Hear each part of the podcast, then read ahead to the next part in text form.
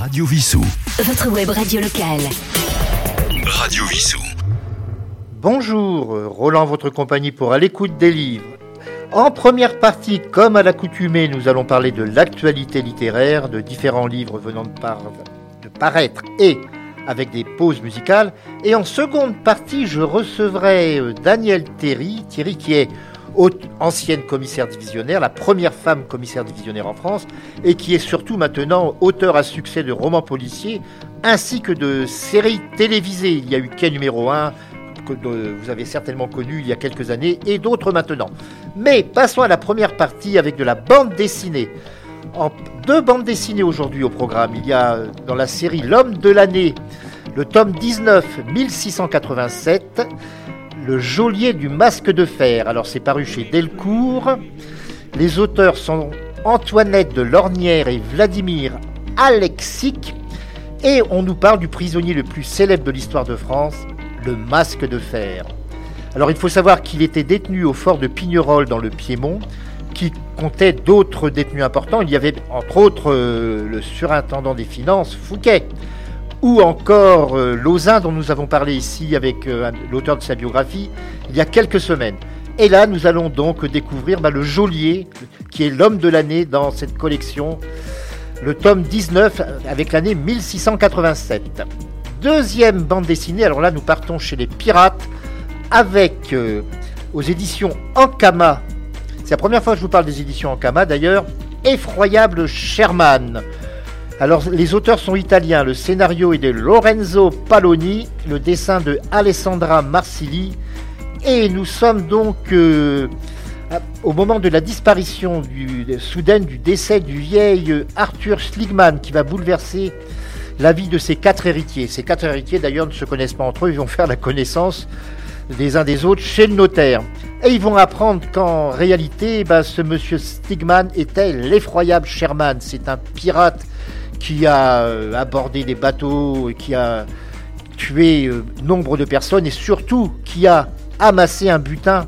On ne sait pas où est ce butin. Et ça va être le sujet de cet album, paru, je le rappelle, chez Ankama BD, Effroyable Sherman.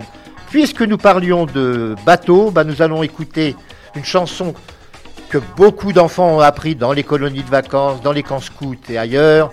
Hugo Frey nous interprète en effet Santillano.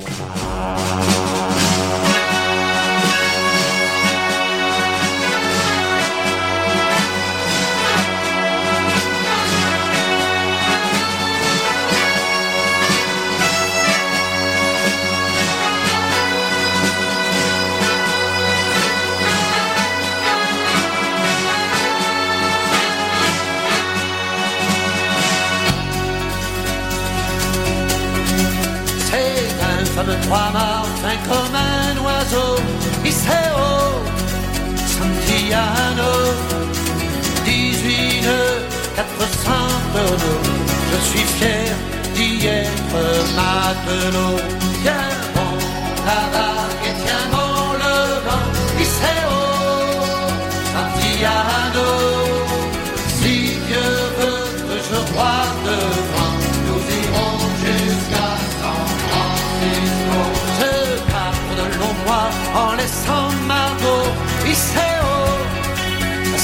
Santillano. Y penser, j'avais le cœur gros en doublant les feux de Saint-Malo. Tiens bon la vague et tiens bon le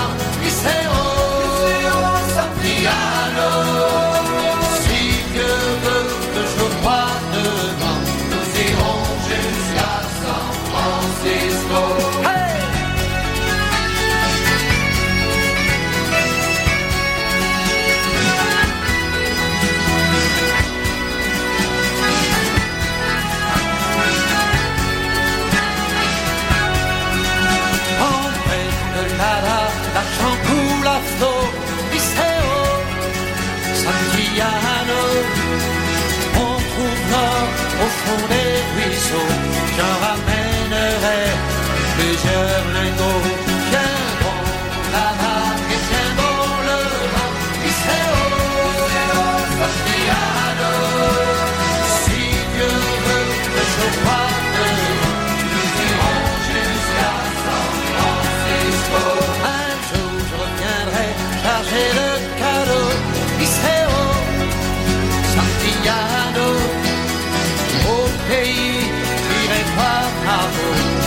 Doigt, je passerai l'anneau. Viens,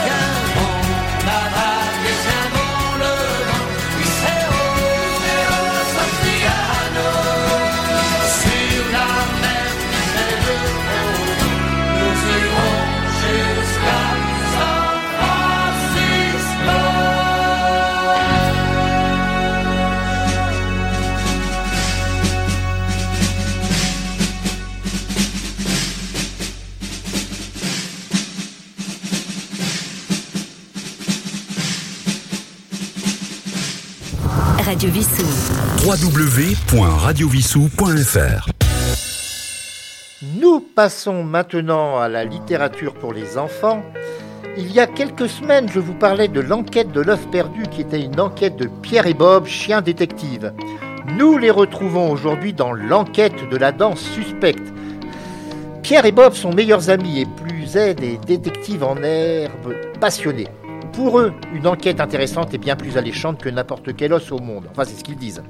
Dans cette histoire, cette histoire, oh là là, pardonnez-moi, Pierre et Bob cherchent à découvrir qui a dévoré le cadeau d'anniversaire de Madame Loi.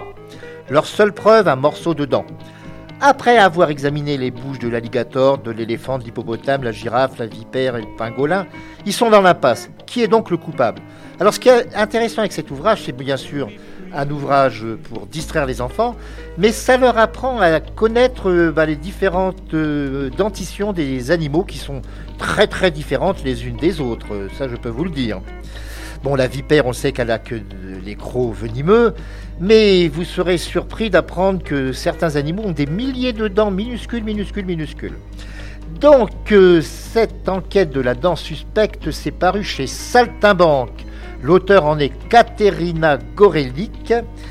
C'est un album de 40 pages à partir de 6 ans, 12,90 euros. Puisque nous parlions de dents, bah, nous allons retrouver une chanson écrite par Boris Vian et Henri Salvador, interprétée par ce dernier, le blues du dentiste.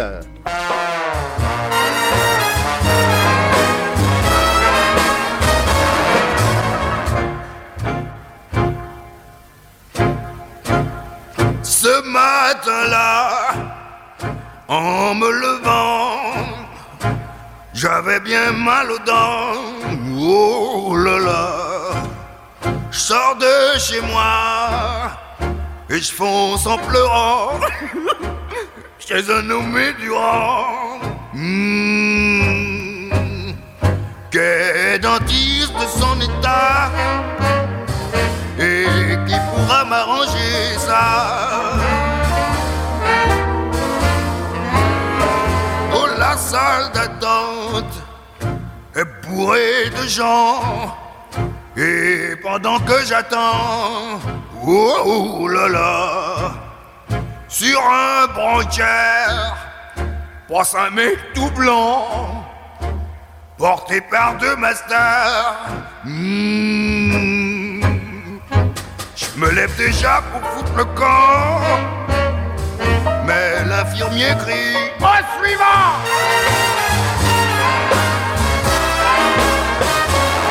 Je suis debout devant le dentiste. Je lui fais un sourire de crétin. Il me pousse dans le fauteuil et crie en piste. Il a des tenailles à la main. Oh, maman. J'ai guiboles en fromage blanc. Avant même que j'ai pu faire ouf, il me fait déjà sauter trois dents. En moins d'une plombe, mes pauvres molaires sont retournés dans leur tombe. Oh là là. Voilà qui me plombe mes deux plus belles dents, celles que j'ai par devant. Mmh. Il me grille la gueule au chalumeau et il me file un bon verre d'eau.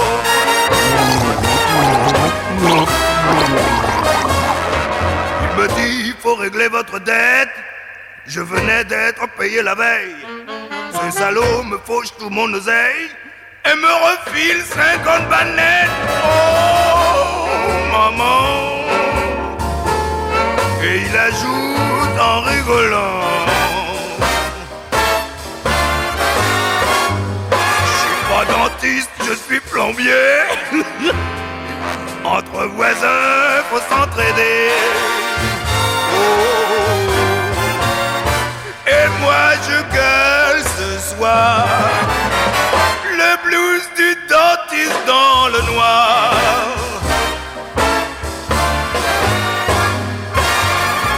Maintenant qu'il n'y a plus de dents, qu'est-ce que je vais dire à ma pépi alors madame me lève fraîche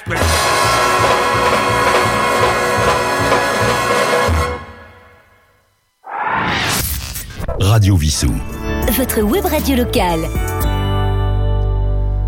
Nous allons quitter maintenant la littérature jeunesse, nous allons quitter les dents pour partir euh, bah, sur les routes en compagnie de Remco Evenpoel, qui est un des grands sportifs cyclistes belges d'aujourd'hui. Il est rare qu'un sportif de haut niveau comme lui passe d'une discipline à une autre. C'est son cas puisqu'il a commencé par le football pour devenir un des principaux espoirs parmi les cyclistes belges d'aujourd'hui.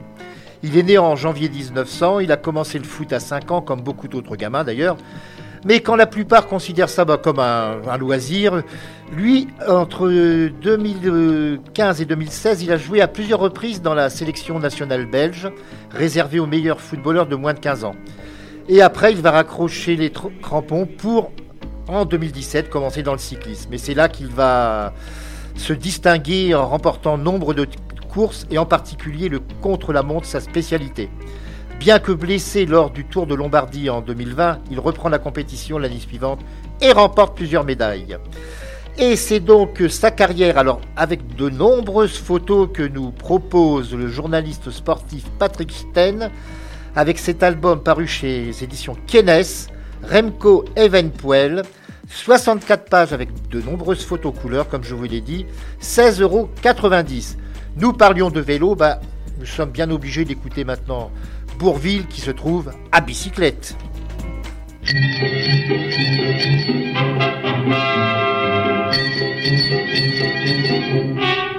Je m'en allais chercher des oies du côté de fouiller les oies à bicyclette. Soudain qui vois-je devant moi une belle fille au frais minois à bicyclette. En arrivant à sa hauteur, j'y fais un sourire enchanteur à bicyclette. Elle rit aussi, on parle alors, et elle me dit dans nos transports à bicyclette. Est-ce que vous êtes coureur? Moi, je ne suis pas coureur. Est-ce que vous êtes menteur? Moi, je suis balayeur. Avez-vous fait le tour? Tour de France Non, mais j'ai fait des tours. Des détours, des contours, et même d'autres tours. Des tours de dit? Des tours de vélo. Vous êtes un blagueur. Est-ce que vous êtes coureur? Vous parlez d'un raisonnement? Coureur. Enfin, ça fait rien. Bon. euh, Dans les champs chantaient les grillons, le soleil dardait ses rayons de bicyclette. Elle voulait que je chante un brin, mais à cela j'ai mis un frein de bicyclette. Près d'un tournant, il y avait un bois où l'on se dirige à ma foi à bicyclette, euh, à bicyclette. Mais comme elle roulait près de moi, voilà qu'elle me fait presque à mi-voix. À cyclette, euh, à. Est-ce que vous êtes coureur Moi, je ne suis pas coureur. Est-ce que vous êtes menteur Moi, je suis balayeur. Vous savez faire la cour? Oui, que j'y réponds, car pour de ce qui est faire la cour, je la fais chaque jour. La cour est qui qu'elle dit? La cour de la ferme, pardi. Vous êtes un blagueur. Est-ce que vous êtes coureur Vous parlez de raisonnement? Il fallait pas qu'elle soit intelligente pour toujours dire ça. Enfin, ça. Bon. Dans le bois, j'y disais, voyez donc, sans boussole, nous nous guidons. Des bicyclettes. Mais elle répétait pleine d'ardeur que j'étais un coureur-coureur. À bicyclette, bicyclette. Je l'étais pas, ça s'est couru, mais alors je le suis devenu à ces bicyclettes, euh, bicyclette. On est là, je peux pas dire. hein. Et comme je courais vers le but, voilà qu'elle me fait comme au début. À ces bicyclettes, on est là, à bicyclette. Est-ce que vous êtes coureur? Moi, je ne suis pas coureur. Est-ce que vous êtes menteur? Moi, je suis balayeur. J'irai dix ans courant, car je continuais de courir? Vers le but à conquérir. Vous êtes au courant. Mais à force de courir, parcourir, discourir, vélo s'est dégonflé et je suis pas arrivé. Moralité, rien ne sert de courir, il faut partir à point. Comme l'a si bien dit la, la, la, la, la tortue.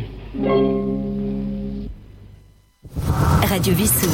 www.radiovissou.fr C'était donc euh, Bourville, eh bien, qui est à bicyclette, mais là, nous n'allons pas pouvoir aller à bicyclette où se passe le roman 5 matins de trop, puisque c'est l'Australie. Alors, l'auteur est Kenneth Cook, et 5 matins de trop, c'est devenu un classique de la littérature euh, australienne. L'histoire de 5 matins de trop, paru aux éditions Autrement, je vous le dis tout de suite d'ailleurs, c'est l'histoire d'un jeune instituteur qui est envoyé enseigner au fin fond de l'Outback, au cœur de l'Australie. John Grant, c'est son nom, doit passer la nuit à Bundanyaba afin de prendre l'avion pour des vacances à Sydney. Il dépose ses valises à l'hôtel et va boire un verre dans un des innombrables pubs de cette ville brûlante et poisseuse, où l'ennui pousse au pire comportement. Eh Bien, c'est justement là que tout va basculer, puisqu'il va se mettre à. C'est pas vraiment un casino, mais enfin, il y a un jeu genre pile ou face et il va perdre euh, vraiment tout. Thriller atypique aux allures de western peuplé d'êtres affreux, sales et méchants, comme le film que l'on connaît. Cinq matins de trop nous transportent dans le cauchemar éveillé d'un homme ordinaire qui, petit à petit, sombre dans l'alcool, le jeu et une violence autodestructrice. L'auteur, alors il faut en parler, de Kenneth Cook, il est né en 1929, il est décédé en 1987 et il fait partie des plus célèbres romanciers australiens. On ne connaît pas assez la littérature australienne en France d'ailleurs. Il publie à l'âge de 32 ans ce Wake in Fright qui est devenu 5 matins de trop. Et il a été traduit ce roman en plusieurs langues, adapté au cinéma en 71. Et le reste de l'œuvre de Kenneth Cook est déjà édité chez Autrement. Nous étions en Australie, alors je n'ai pas trouvé de chanson concernant l'Australie, mais par contre à côté de l'Australie, il y a la Nouvelle-Zélande, pays de naissance de Graham Wright, que nous allons écouter maintenant dans Emmène-moi. J'ai voyagé de Brest à Besançon, depuis La Rochelle jusqu'en Avignon. Nantes jusqu'à Monaco, en passant par Metz et Saint-Malo. Et Paris. Et j'ai vendu des marrons à la fois de Dijon et la baba papa.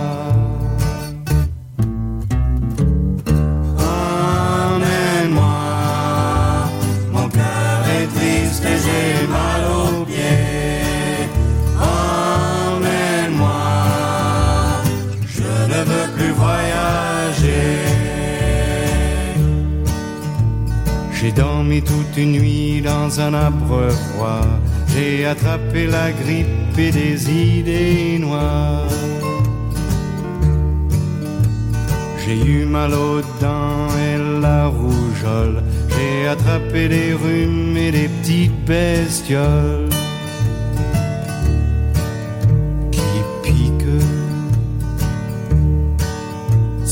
de toutes les fois que j'ai coupé mes doigts sur une boîte à sardines.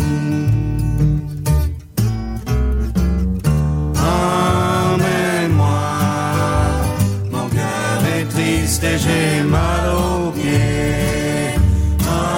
Emmène-moi, je ne veux plus voyager. Je les vois tous les deux comme si c'était hier. Au coucher du soleil, maman mettant le couvert. Et mon vieux papa avec sa cuillère, remplissant son assiette de pommes de terre. Bien cuite. Et les dimanches, maman coupant une tranche, de tarte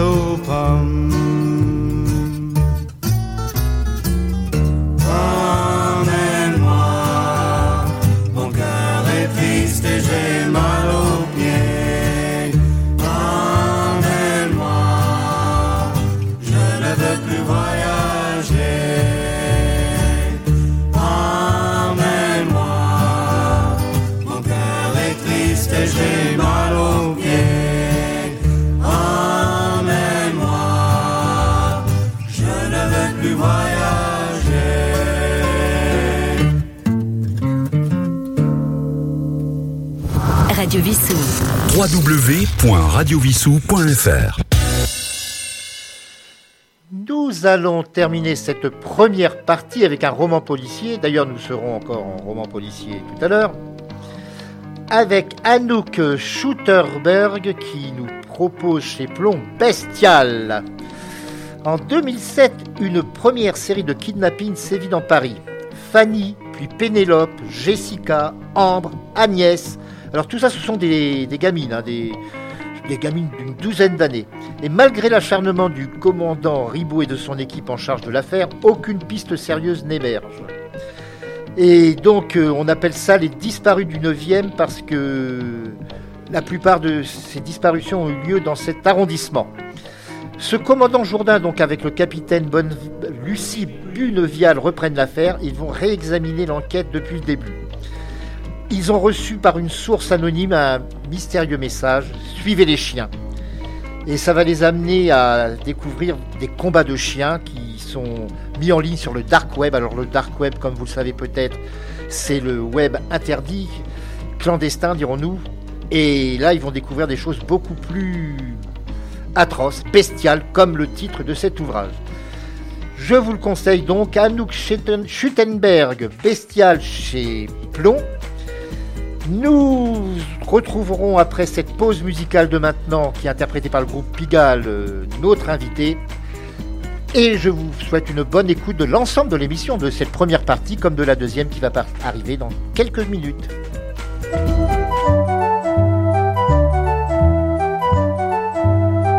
Dans la salle du bar tabac de la rue des Martyrs Il y a des filles de nuit qui attendent le jour en vendant du plaisir Des ivrognes qui s'épanchent au bar Qui glissent lentement le long du comptoir par terre Dans la salle du bar tabac de la rue des Martyrs le patron a un flingue pour l'ingénu qu'on voudrait à la tirelire. Dans les chiottes, les mots gravés sur les murs parlent de sexe géant, d'amour et d'ordure ensemble. Ici, chacun l'ombre d'une vie passée d'une femme de décombre. Dans ce cliché funèbre, on cherche l'oubli d'un parfum, d'une voix. On éteint l'impact encore brûlant de lèvres entr'ouvertes, humides et douces, dans la salle du bar tabac de la rue des Martyrs. Certains soirs, tout à coup, dans un coin, on s'arrête de rire. Et quand brusquement les larmes sortent, tout le monde dégage, se jette sur la porte en verre.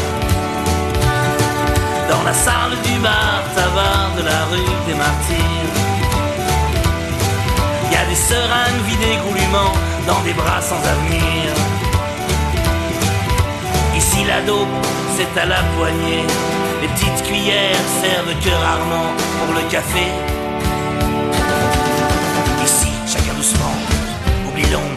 D'une vie passée d'une femme de décombre. Dans ce cliché funèbre, on cherche l'oubli d'un parfum, d'une voix. On éteint l'impact encore brûlant de lèvres entr'ouvertes, humides et douces, dans la salle du bar tabac de la rue des Martyrs.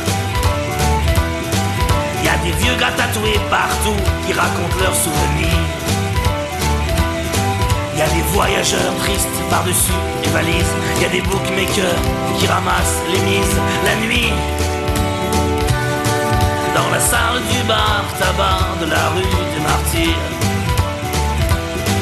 On peut tout acheter, tout vendre, le meilleur et le pire. Une vieille clocharde de la gueule défoncée entre avec sa poussette et se met à gueuler, à boire. Dans la salle du bar tabac de la rue des Martyrs. Dans la salle du bar tabac de la rue des Martyrs. Dans la salle du bar tabac de la rue des Martyrs. Dans la salle du bar. Radio Vissou. www.radiovissou.fr Eh bien, j'ai le grand plaisir d'être maintenant en compagnie par téléphone de, Daniel Thierry pour La souricière parue chez Flammarion Versilio. Il s'agit d'une enquête de la commissaire Edwige Marion, mais nous allons reparler de cette commissaire qui est un- une héroïne récurrente dans l'œuvre de Daniel Thierry. Daniel Thierry, bonjour. Bonjour. Alors, nous allons vous présenter à ceux qui ne vous connaîtraient pas encore, qui ne connaîtraient pas vos ouvrages ou certaines séries télévisées. Vous avez été la première femme commissaire divisionnaire de l'histoire de la police française. Alors, on est vraiment loin de l'époque où les femmes étaient cantonnées à des, dirons-nous, à de- des tâches administratives dans les commissariats ou peut-être même Oui, ailleurs. ah ben, ça, ça- ça remonte à la fin des années 60 quand même. hein. Ils ont commencé à être intégrés dans les, dans les services actifs. Bon, pas partout évidemment. Elles étaient plutôt cantonnées à des missions euh, euh, relatives aux enfants, par exemple, parce qu'on considérait que les femmes c'était mieux pour s'occuper des problèmes d'enfants.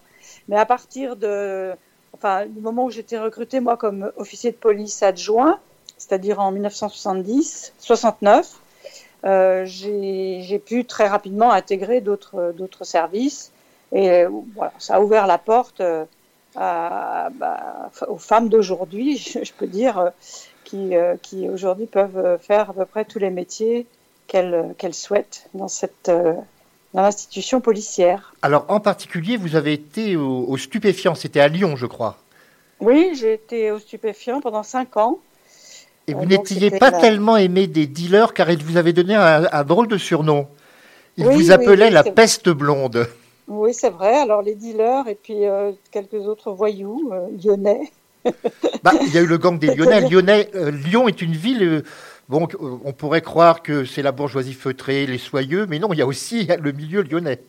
Oui, oui, c'était ça aussi déjà. Au départ, c'était la bourgeoisie feutrée, mais c'était aussi plein de choses. Il y a un lion mystérieux qui, est, qui est assez intéressant à connaître, hein, tout ce qui se passait dans les, dans le vieux- dans les vieux quartiers. là, Dans les traboules, Lyon. peut-être. Dans les traboules, absolument. C'est d'ailleurs des.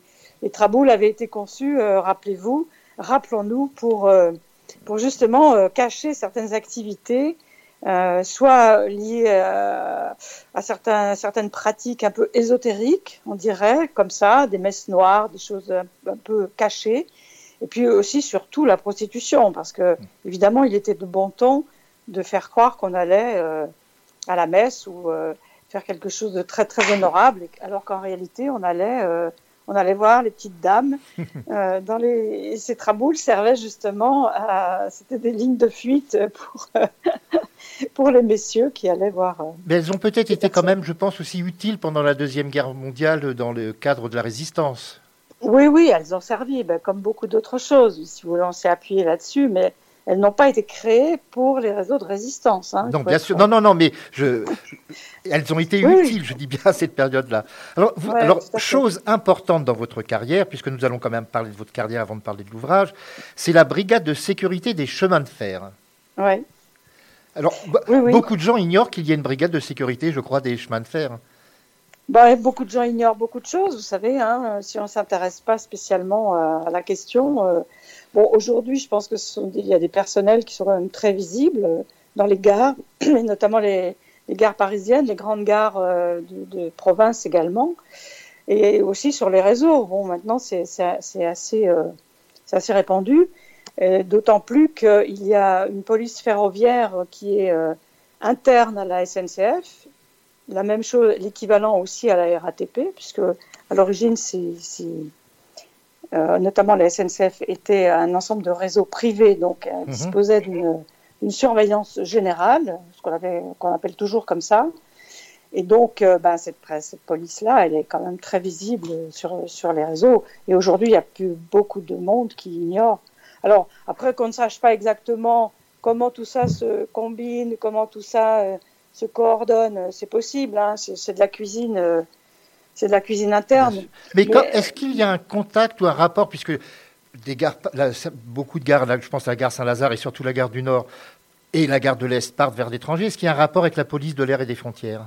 Oui, bien sûr. Ben, c'est-à-dire que à l'origine, si vous voulez, tout ce qui relève de la police ferroviaire euh, faisait partie de la police aux frontières. Les premiers, les premiers grandes, euh, les premiers contrôles et la, la police d'ailleurs, la police des chemins de fer a été une police très importante à partir du moment où les réseaux ferrés ont, ont existé, parce que ça a été la première, euh, euh, le premier mode d'échange en Europe euh, international, si vous voulez, enfin européen déjà pour commencer évidemment. Les grandes migrations, les premières grandes migrations, elles se sont faites par train, d'où l'existence des gares de Paris qui sont positionnées, comme vous pouvez le remarquer, en couronne autour de la, Tout à fait. de la capitale. Donc le nord, l'est, euh, le sud, euh, avec la gare de Lyon, Austerlitz, etc. Et, et donc ça permettait de, de contrôler à l'arrivée les trains qui venaient ben, des pays d'Europe euh, limitrophes, des pays voisins, de la Belgique, l'Allemagne, l'Italie, l'Espagne euh, notamment. Et puis, et puis la gare Saint-Lazare et la gare et, et euh, pour, pour tout ce qui arrivait de d'Angleterre, puisque on, amenait les gens par ferry et ensuite ils prenaient le train. Et même, je crois que les gens qui arrivaient d'Amérique, justement, arrivaient vers le Havre, donc euh, il y avait aussi les Oui. Américains. Également, également, également. Quand ils descendaient des bateaux, euh, ils arrivaient, euh, ils arrivaient par train. Donc c'est une police qui était très importante et qui l'est restée puisque l'unité de contrôle transfrontière existe toujours, hein, évidemment. Mais pendant pendant longtemps, cette euh, cette activité est restée au sein de la police aux frontières, l'activité de contrôle des trains, des trains nationaux, et puis ensuite des trains de banlieue, puisque c'est de ça que vous me parliez tout à l'heure quand vous parlez de la brigade de sécurité des chemins de fer, qui a été créée donc en 1989. Et elle a été rattachée, elle a été créée au sein de la police aux frontières pour des raisons simples. C'était que c'était le seul service à l'époque qui disposait d'une compétence nationale, donc une compétence territoriale suffisante pour pouvoir euh, suivre l'activité des bandes et des, des- des- de la délinquance de bout en bout sur les lignes, puisque, comme vous le savez, chaque, chaque ligne est tronçonnée en, en quelque sorte.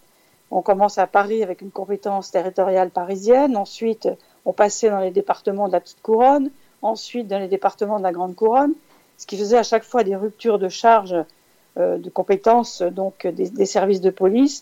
Et bien évidemment, quand ça n'est pas approprié, quand ça n'est pas euh, clairement défini, ces choses-là, bah, bah, bah, bah, personne s'en occupe, quoi. En gros, quoi. Enfin, pour faire court. Donc, à part à l'époque la SNCF qui avait donc cette police ferroviaire qui faisait de son mieux, il n'y avait pas de, de service euh, euh, à compétence nationale qui pouvait qui pouvait assurer cette, cette sécurisation des réseaux. Et ça a été donc décidé et créé au sein de la police aux frontières. Bon, aujourd'hui, les choses ont changé, les choses sont différentes, mais disons qu'on a toujours quand même euh, l'unité de contrôle transfrontière qui existe évidemment au sein de la, la police aux frontières. J'ai oublié de préciser que le métier de policier, il y a des gènes familiaux en quelque sorte, puisque votre père était policier.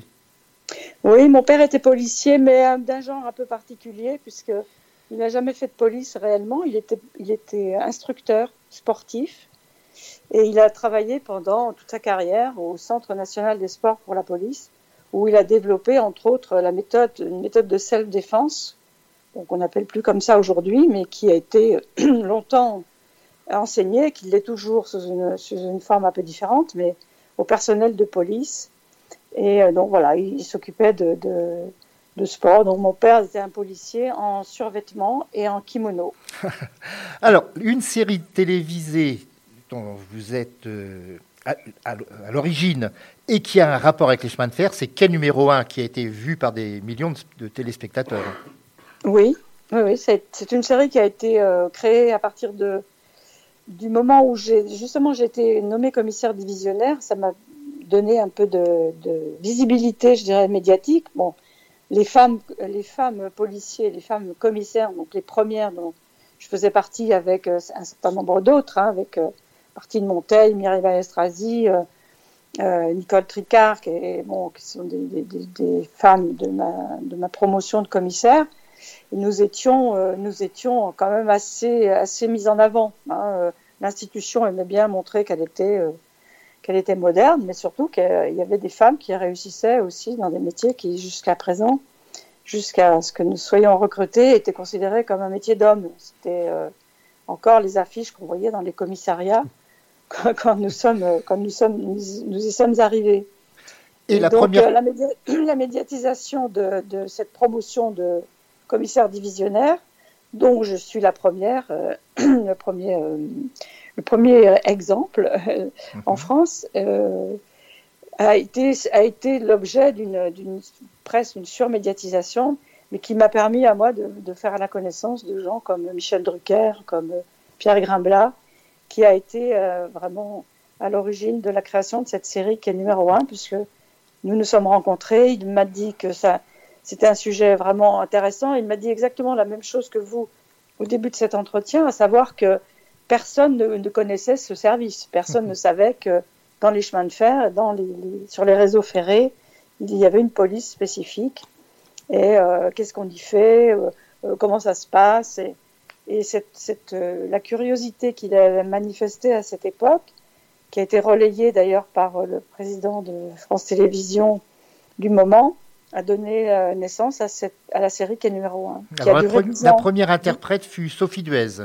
Exactement. Euh, Sophie Duez qui jouait mon rôle, enfin Oui, a- aménagé bien, bien entendu pour, la, pour les besoins de la fiction.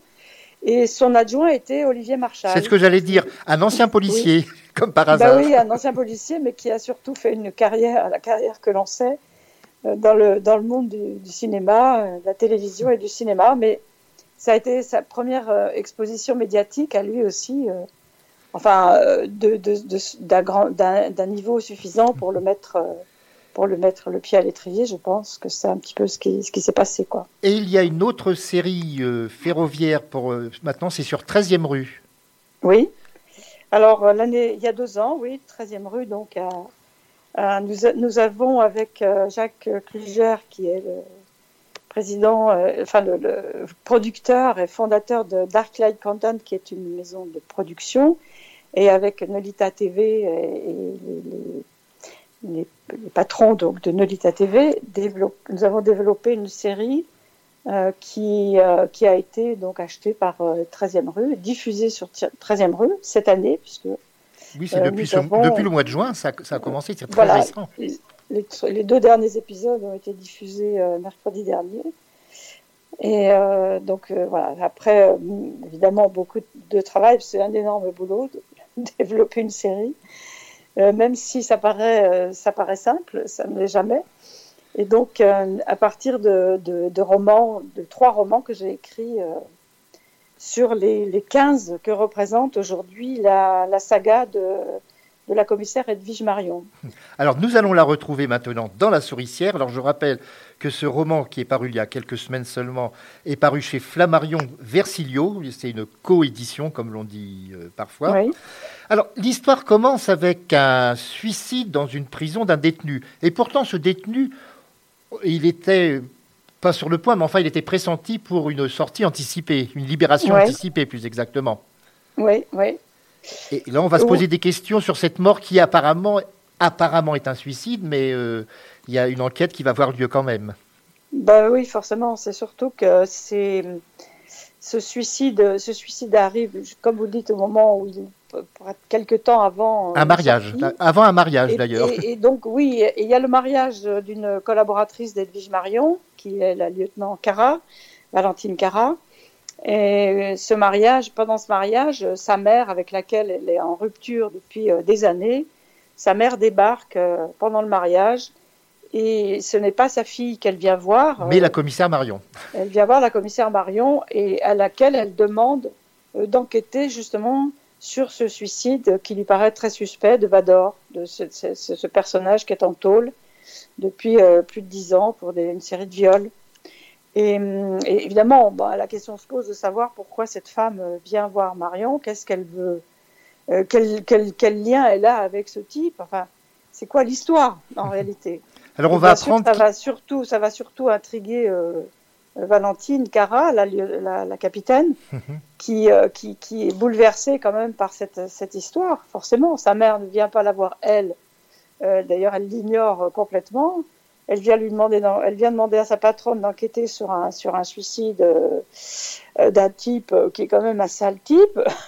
C'est le moins qu'on puisse dire. et- voilà. Et donc l'histoire, l'histoire a commencé là. Et la mère va même dire qu'elle veut même pas que sa fille vienne à son enterrement d'ailleurs, puisqu'elle sait qu'elle est condamnée par, un- par une maladie. Voilà, la mère est malade, oui, elle est condamnée. Enfin, elle est condamnée. On ne sait pas encore au début. euh, On ne sait pas encore tout ça, mais disons que Ça va, Euh, on va le savoir suite. assez vite. Bon, euh, oui, par la suite, on va savoir effectivement que la mère est condamnée et que et qu'elle a donné des, des consignes pour que pour que sa fille ne s'occupe de rien, ce qui est quand même assez violent dans une relation mère-fille. Alors, l'enquête va révéler quand même pas mal d'étrangetés. Et on va déjà découvrir qu'il était visité en prison, ce détenu, par, un, par un prêtre, mais qui avait un nom très balsacien. Oui, oui, oui. Oui, d'ailleurs, au départ, euh, cette, euh, cette découverte euh, les fait un peu rigoler, quoi. Ils se disent, euh, c'est une blague, c'est un, un, un, un truc pour attirer l'attention. Parce que vous savez que attirer l'attention sur soi, c'est une façon de détourner l'attention de soi. Enfin, ça, c'est la psy qui le dit. Hein. Alors, on va en parler tout à l'heure du travail des psys, c'est très important. Ouais. On va en parler un peu plus tard. Tout à fait. Et donc, euh, effectivement, ce type euh, s'appelle, euh, on découvre qu'il s'appelle le Père Goriot. Et, et comme, comme, on, comme on, on- évidemment, on imagine bien que ça, ça- ça- ça fait sourire, mais en même temps, la psy, justement, dit Mais oui, c'est vrai, c'est un peu gros, mais en même temps, qui est-ce qui sait euh, qui est le Père Goriot, quoi, aujourd'hui Est-ce qu'il y a beaucoup de gens qui font le rapprochement avec, euh, avec Balzac? D'ailleurs, dans l'œuvre de Balzac, le Père Goriot, il n'est pas curé. Enfin bref, Non, il euh, est, il est père de famille avec deux filles qui, le qui lui, il essaye de lui prendre le peu d'argent qui lui reste. Exactement. Et donc, c'est c'est quand même. euh, bon, ce sont des clins d'œil, c'est comme euh, des clins d'œil littéraires. hein. C'est comme La Souricière. La Souricière qui est un clin d'œil aussi à, à Agatha Christie, puisque Bien sûr.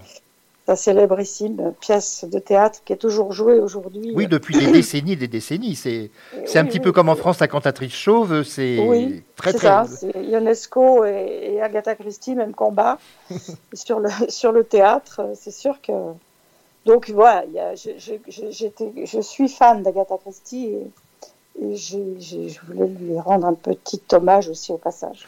Alors, mais on va apprendre d'ailleurs que le nom Goriot existe. Je crois qu'il y a un des sûr. personnages qui dit que c'est dans le nord de la France plutôt qu'on trouve euh, ce nom-là, si mes souvenirs sont exacts.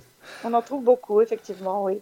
Alors, on Oui, parle souvent, malheureusement, de ripoux dans la police, mais on va découvrir qu'il y en a aussi dans le milieu pénitentiaire chez les simples gardiens. Parce qu'un simple gardien, bon, ils n'ont pas une paye euh, énorme. Lorsqu'il se retrouve au- avoir une voiture euh, vraiment somptueuse, ça, Mhm. c'est pareil, ça attire l'attention de- de- des enquêtrices. Oui, bah oui, c'est pas très malin, mais bon. Si, si, les, si les voyous et les, les, les ripoux, comme vous dites, euh, étaient euh, tous aussi malins, euh, on, serait, on serait au chômage. hein. La, la police serait. se- on serait tous chômeurs. Enfin, pas moi, parce que je ne suis plus policier, mais. Non, mais oui, évidemment, mais ça, c'est- c'est un, peu un lieu commun hein, de, de la collusion entre certains. C'est pas forcément d'ailleurs parce que, évidemment, il y a l'appât du gain, il y a, il y a, il y a- il y a- c'est- le ressort sur lequel euh, s'appuient euh, tous ceux qui ont besoin justement de se mettre euh, un policier dans la poche. Mais il n'y a pas que ça, hein. il y a aussi l'amour, il y a aussi le, la jalousie. Bah, on a vu le cas aux États-Unis il n'y a pas très longtemps où un criminel très dangereux s'est évadé euh, grâce à une de ses gardiennes. Ils, sont- ils ont été tués tous les deux d'ailleurs. Il y a quelques semaines, on a parlé de cet événement. Ouais. Mais, Oui, oui, tout à fait. mais nous allons, il faudrait quand même nous dire ce qu'était la vraie souricière à Paris. Oui, alors la souricière à Paris, c'est le nom qui avait été donné à- au dépôt, ce qu'on appelle le, ce qui est- le, le- le nom officiel, c'est le dépôt. C'est-à-dire qu'entre le 36 quai des Orfèvres, qui était donc le siège de la police judiciaire. Qu'on appelait euh, aussi la tour pointue, je crois parfois. Oui, on appelle la tour pointue, mais ça c'est littéraire. Hein, Oui. c'est, euh, dans les, dans les, chez les, les collègues, c'est le 36. Donc le 36, euh, c'était le siège de la police judiciaire de Paris, qui est maintenant au 36 euh, rue du Bastion, au- au- dans le quartier des Batignolles, dans le 17e. Et, et cette, ce, ce lieu communiquait avec le palais de justice, qui est juste à côté, puisqu'il suffit de traverser la cour pour se retrouver, pour s'y retrouver. Et en- entre les deux, il y avait donc euh, ce, passage qui permettait d'amener les, gens, les voyous, enfin les criminels, les, hein, en cause, après leur période de garde à vue, lorsqu'ils étaient présentés au magistrat, au parquet, au, substitut, au procureur de la République ou au juge d'instruction.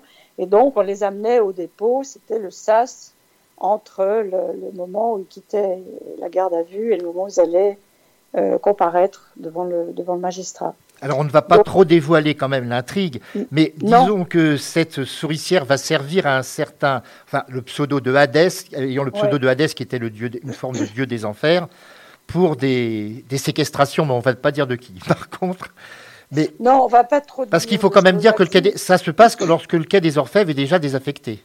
Oui, voilà. Alors ça se passe après le, le déménagement. Le déménagement a eu lieu euh, déjà depuis quelques années.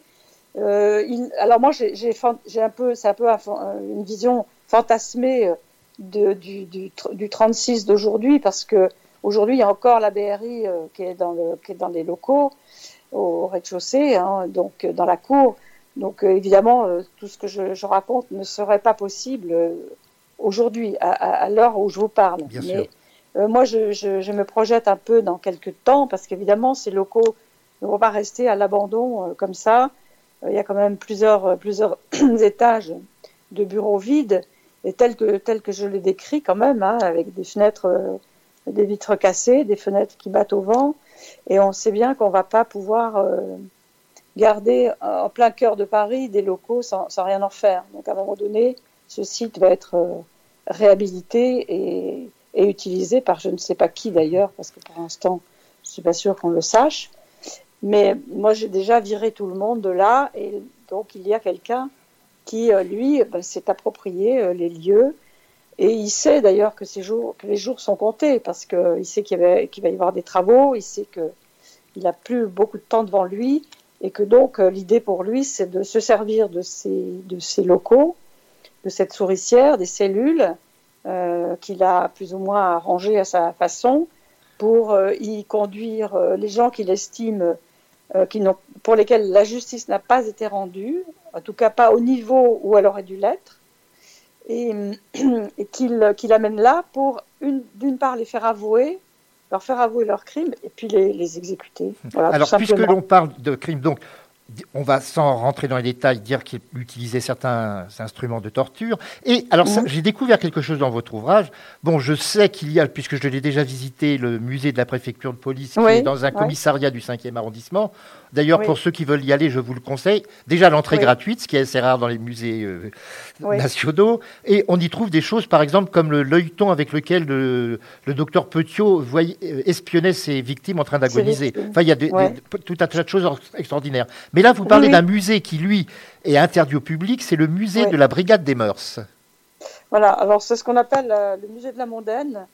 C'est une collection, je dirais, un peu euh, particulière et privée, qui n'est donc pas visitable et pas ouverte au public, bien sûr, mais parce que bon, ça, ça, ça réunit des, des, des objets, des choses qui ont été trouvées au cours des, au cours des perquisitions, au cours des années. Et dont certaines Euh. ne, pourraient même pas être dans des sex shops, probablement. Voilà, alors euh, évidemment, c'est très. Il y a aussi, euh, il y a aussi des, des, des, des- des choses, des photos, des collections, des, bah, des objets.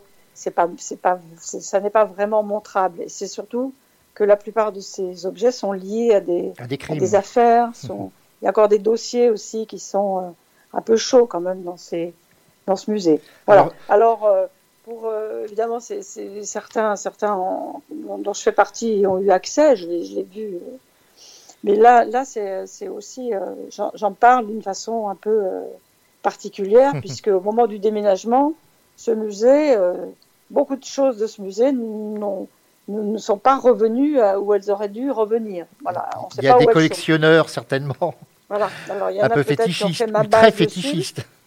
Comme dans certains services, parfois, il est arrivé que, ça, s'est produit, hein, que des, gens, euh, des collègues euh, mal intentionnés aient fait ma base sur euh, certaines choses, sur des, parfois des pièces à conviction, y compris d'ailleurs dans les, dans les locaux au grève du palais de justice, où parfois certains scellés euh, ont- aient pu disparaître, ou quelques dossiers, ça peut arriver aussi. Hein. Bah là, dans, ce- Voilà. dans votre ouvrage, bon, il va y avoir par exemple une autopsie, des résultats d'une autopsie qui vont être tronqués également. Mais enfin, on rentre pas trop dans les détails, Non, mais ça oui, peut arriver non, à non, tous les. ni- C'est pour dire que ça peut arriver à tous les Oui, niveaux. oui, oui. Alors, Bien je sûr, voudrais maintenant que nous parlions tout à l'heure, nous avons très brièvement, volontairement, je voulais y revenir, parler de la profession de psychocriminaliste, parce que dans votre ouvrage, alors il y a une dame, Criminologue. criminologue, excusez-moi, il y a une dame, dirons-nous très collémontée, qui refuse absolument de qui essaye au maximum de pas s'exprimer.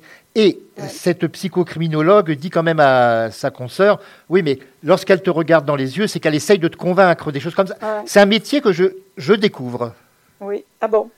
Et oui, ben c'est pourtant un métier qui n'est pas tout à fait, euh, c'est pas extrêmement récent, c'est pas non plus très très ancien, parce que pendant longtemps, en France, on n'était pas très très en avance euh, sur ce sur ce plan-là non plus, comme dans beaucoup de, dans quelques autres domaines, parce que hum, les policiers considéraient que se faire aider par des psys, c'était un peu remettre en question leur euh, capacité d'enquêter, leur leur, manière de voir les choses, alors que finalement, euh, dans d'autres pays, notamment les, Américains qui étaient assez en pointe, et les, Canadiens aussi, euh, dans ce domaine, ont un petit peu montré la voie. Alors, ils appellent ça analyste euh, en enquête criminelle, au Canada par exemple, psychocriminologue, profiler chez les, chez les Américains. Ah oui, ça c'est un Alors, terme qu'on entend souvent maintenant, même dans, Voilà. des- beaucoup, dans beaucoup de films d'ailleurs. Oui, bah parce que ça, ça parle aux gens. Les gens regardent des séries euh, télévisées, regardent beaucoup de séries américaines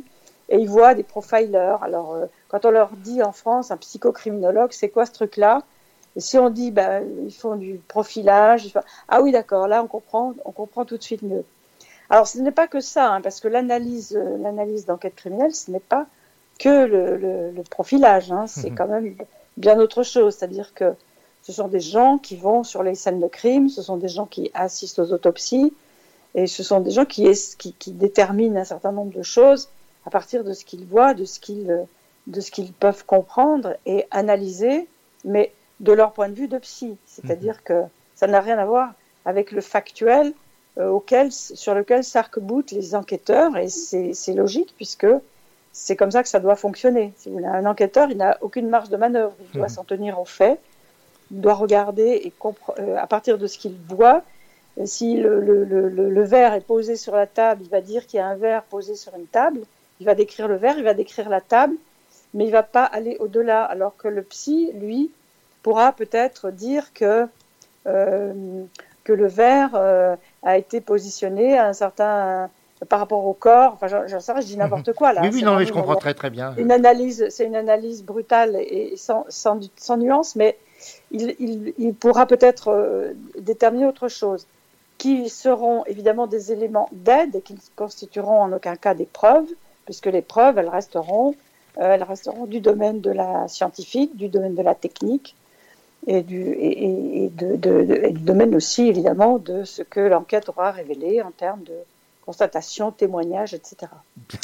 Mais le psy, le psy, comme vous le dites, euh, euh, quand Alix de Clavry analyse à la fois ce que dit la femme, les, réactions qu'elle a à certaines questions, la façon dont elle se comporte aussi par rapport à une situation qui, qui, qui est euh, pour elle un peu, un peu nouvelle. Évidemment, elle, voit, elle, elle, elle voit des choses, elle, elle entend des choses qui euh, ne sont pas ce que voit ou ce qu'entend la, la capitaine de police. La- la- Mais en même temps, en même temps elle, elle ne fait que lui apporter des éléments. Mhm. C'est-à-dire que la capitaine, euh, euh, elle, elle- elle reste quand même, elle, doit rester factuelle par rapport à son, à son, à son travail. Bien sûr. Mais enfin, le- la façon de se tenir dans son fauteuil, de, éventuellement de crisper les mains ou autre, c'est très très Oui. révélateur pour elle. Donc faites attention si vous êtes un jour interrogé à oui. votre comportement. Nous allons Oui, bientôt ça- arriver au terme de cette émission. Il y a déjà pratiquement 30 minutes que nous avons commencé, mais tout ce que vous dites est si passionnant que ça pourrait durer pendant des heures. Je Merci, présume merci. que nous allons retrouver euh, Edwige Marion. Alors, ça, ça fait combi- de- depuis combien de- d'enquêtes euh, la suivons-nous d'ailleurs? Je n'ai pas eu Alors le ça fait temps- 15. on 15 est dans la- enquêtes la déjà, oui. 15e, oui. oui, oui. Bah- la 15e, alors oui, je, je pense qu'on la retrouvera.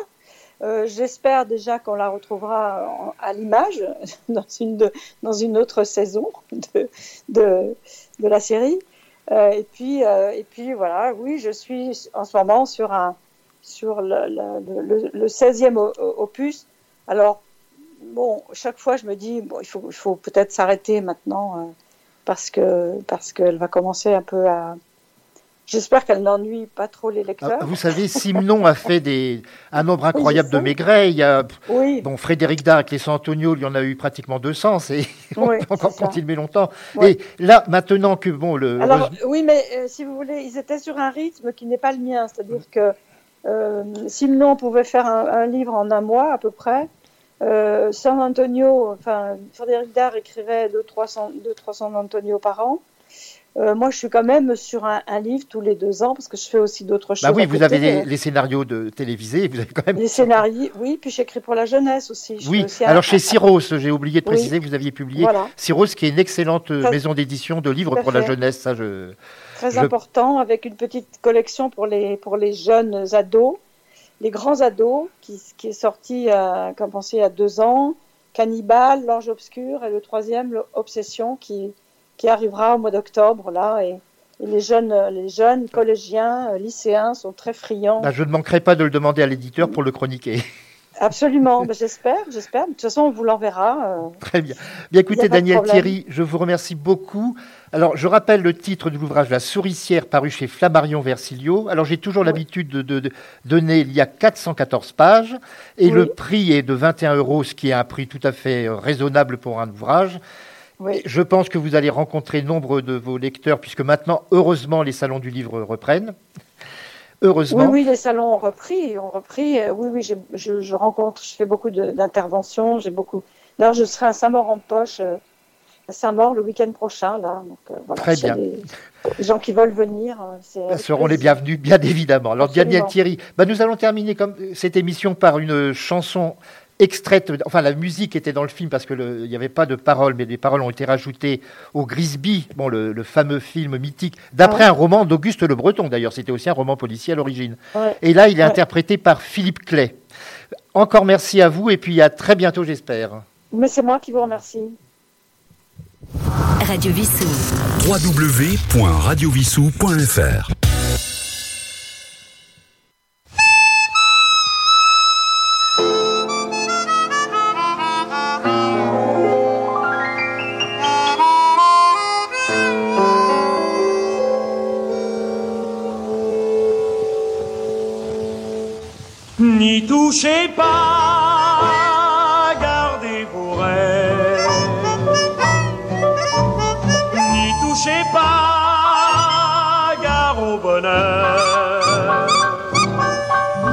qu'à la fringale, l'or des étoiles, touche pas.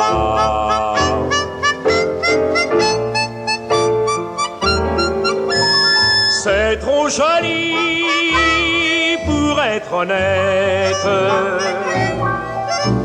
C'est du soleil pour les alouettes. C'est clair comme le sourire d'un môme qui dort. Regardez sans rien dire, des fois ça mord. N'y touchez pas, gare à la chance. Touchez pas, touchez pas au Grisby. Touchez pas, touchez pas au Grisby.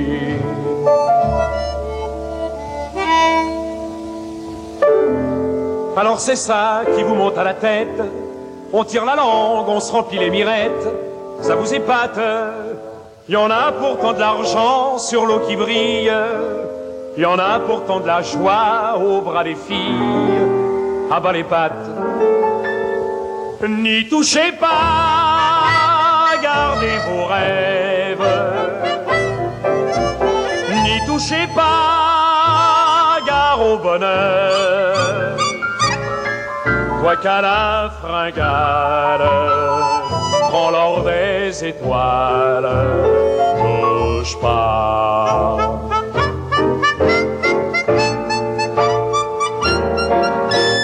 C'est trop joli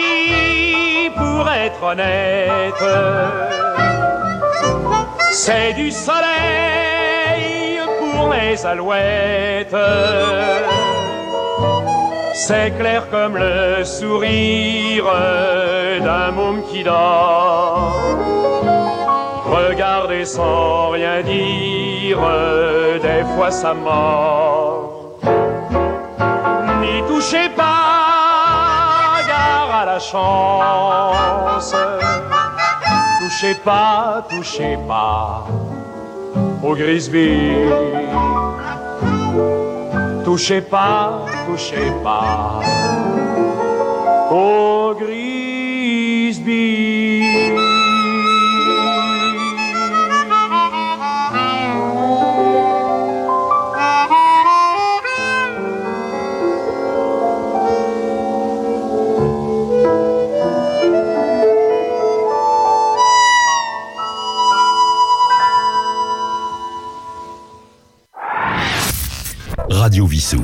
Votre web radio locale.